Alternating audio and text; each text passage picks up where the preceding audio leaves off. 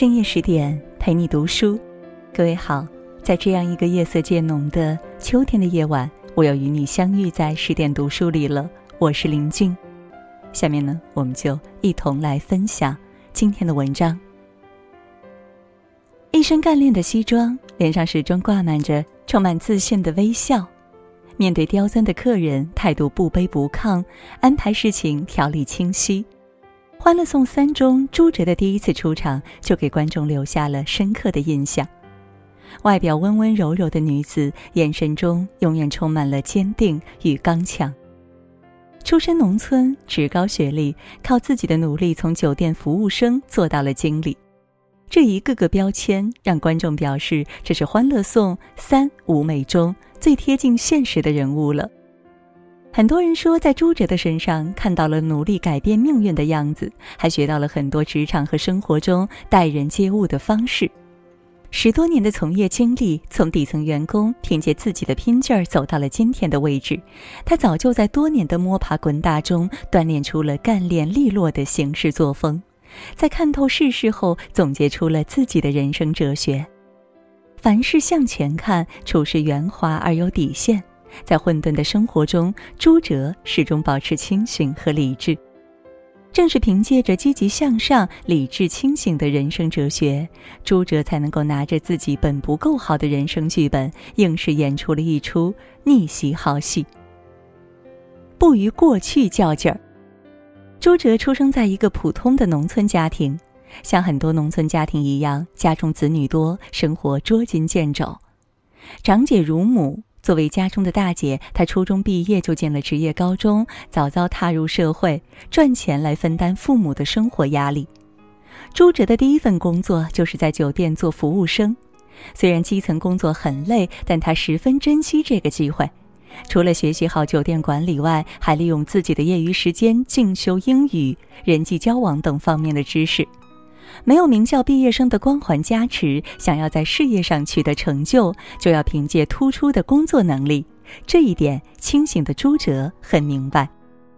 当你无法从一楼蹦到三楼时，不要忘记走楼梯；当成功无法一蹴而就时，努力奋斗是无法绕过的途径。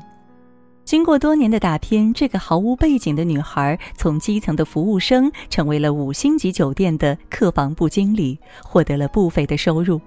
自己攒钱买了一个小公寓，算是在大城市扎稳了脚跟。朱哲深信命运掌握在自己手中，靠着一股拼劲儿冲破了原生家庭留给自己的枷锁。如今，“原生家庭”这个词越来越多地出现于网络上，它的本意指的是未婚儿女仍与父母生活在一起的家庭。然而，现在一提到这个词，更多的是包含负面意义。一提到心理有问题的成年人，大多时候就会说可以追溯到原生家庭的原因，如父母离异、父母不够关爱孩子等等。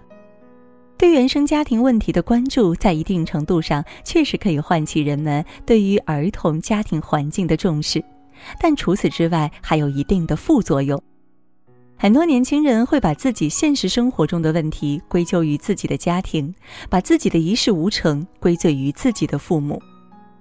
原生家庭无疑成了那些不想努力的年轻人逃避生活的理由，甚至有人说，我们终其一生也无法摆脱原生家庭对我们的影响。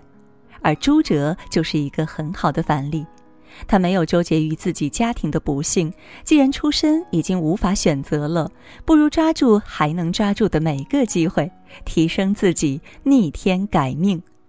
人生最大的遗憾就是一直在遗憾。遗憾的事情，如果只是沉湎于自己的过去，不会抓住机会改变有能力改变的，那等待你的必将是充满遗憾的一生。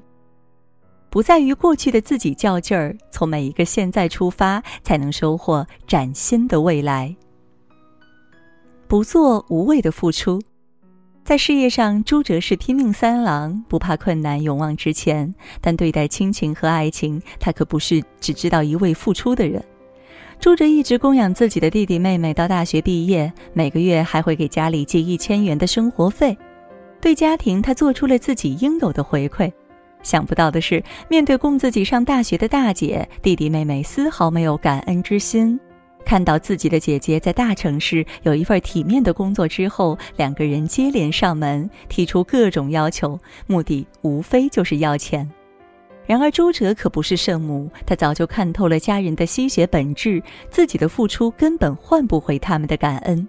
他也早已想好了对策。他跟室友们商定，隐瞒自己真实的生活状况，把自己装扮成一个负债累累、每天挤地铁上班的悲惨白领。弟妹问自己要钱，他还满脸陪笑，说自己手头也不富裕，能不能借自己点钱还债？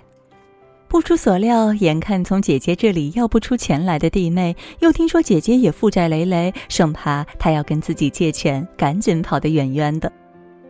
有人觉得朱哲不近人情，连自己的家人都不帮，但他有着自己的想法。一方面，自己多年来对家庭的付出已经足够了，他不想要被道德绑架，不想自己的生活被家庭拖累；另一方面，从长远考虑，自己有点积蓄，将来万一家里有什么事儿，也可以侧万全。如此拎得清的朱哲，活该过得潇洒。在爱情上，他也不是简单的恋爱脑。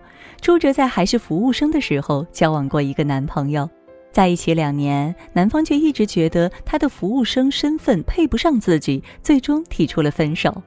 可笑的是，多年之后，前男友看朱哲成了大酒店的经理，又厚着脸皮回来求结婚。面对前任的回心转意，朱哲一眼就看透了渣男本质。他没有采取过激的方式，而是两人心平气和坐下算了一笔账。他把婚后两人可能存在的花销一笔一笔列出来。最后，前男友发现自己根本无法负担两人的生活，还恬不知耻地要求对方降低生活支出。此时，朱哲说了一段堪称人间清醒的话。一家子的家务活我一个人做，那我的生活质量肯定会大幅度下降。你还要让我降低我的生活支出，那我为什么要结婚呢？婚姻是两个互相欣赏的人自愿走到一起，互相搀扶着走完人生路。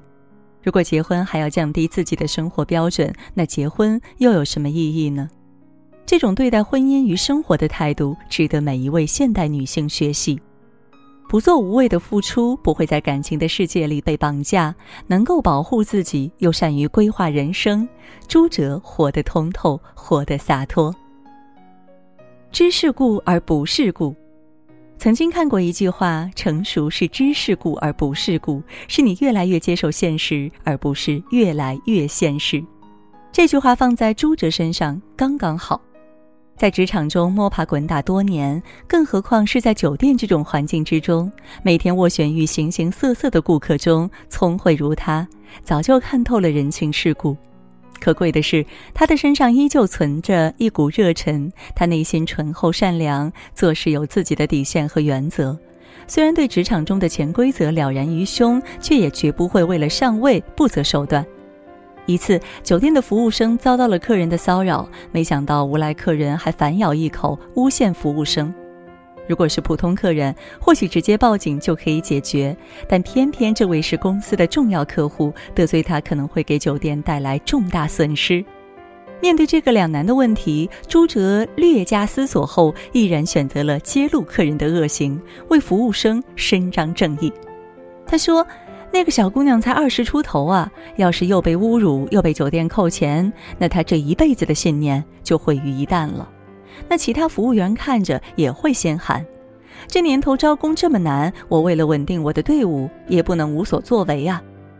但另一方面，朱哲深知自己的上司是一个利益至上的人，很可能会为了不失去这个大客户，而牺牲服务生。于是他给上司献策，无赖客户被扭送到派出所后，赶紧到派出所和客户协商，以对这件事保密为条件交换订单。最终，朱哲既保护了下属，又为上司保住了公司的客户。作为经理，他完全可以做出跟上司开始时一样的选择，但是考虑到受害者，他还是选择了坚持自己的原则，听从内心的声音。这正应了那句话：我们应该变得现实，而不是变得冷漠。知世故的朱哲没有对司空见惯的不公选择冷眼旁观，而是冷静分析当下情况，利用自己的能力平衡好双方的关系，既维护了正义，又让利益最大化。生活中面对室友事业发展上的困境，他也不会冷眼旁观，而是愿意适时的提供一些建议。室友在工作中犯了严重错误，朱哲好心提醒，替他分析利弊，让他在这个风口浪尖上努力工作，做出成绩，为自己争取留下的机会。因为自己淋过雨，所以总想为别人撑把伞。自己也是从职场菜鸟过来的。善良的他选择能帮助别人一点就帮一点。朱哲就像一朵出淤泥而不染的荷花，生长于泥潭中，却洁身自好；见过世俗的肮脏，却选择了坚守自身的洁净。不管是初入职场的年轻人，刚刚接触社会的复杂，对未来偶尔感到迷茫，还是身负重担的中年人，被生活的一地鸡毛压得喘不过气。在事业上又寻找不到什么突破，疲惫不堪，他们都能从朱哲身上汲取到力量，在他的身上总能看到积极向上的斗志，遇事沉着冷静，能一眼看透事情的本质，做出最适合自己的打算，不与过去较劲儿，永远保持前进的姿态，不被感情羁绊，拒绝无底线的付出，知世故而不世故，待人处事坚持自己的原则和底线。最后，借用演员张嘉宁在接受媒体采访时说过的一句话：“希望大家像朱哲一样，不管起点在哪里，只要够努力，一定会成功。”与君共勉。好了，今天呢和大家分享的文章到这儿就结束了，感谢各位的守候。更多美文，欢迎你继续关注十点读书，也欢迎把我们推荐给你的朋友和家人。一起在阅读里成为更好的自己，也祝各位每晚好梦，晚安。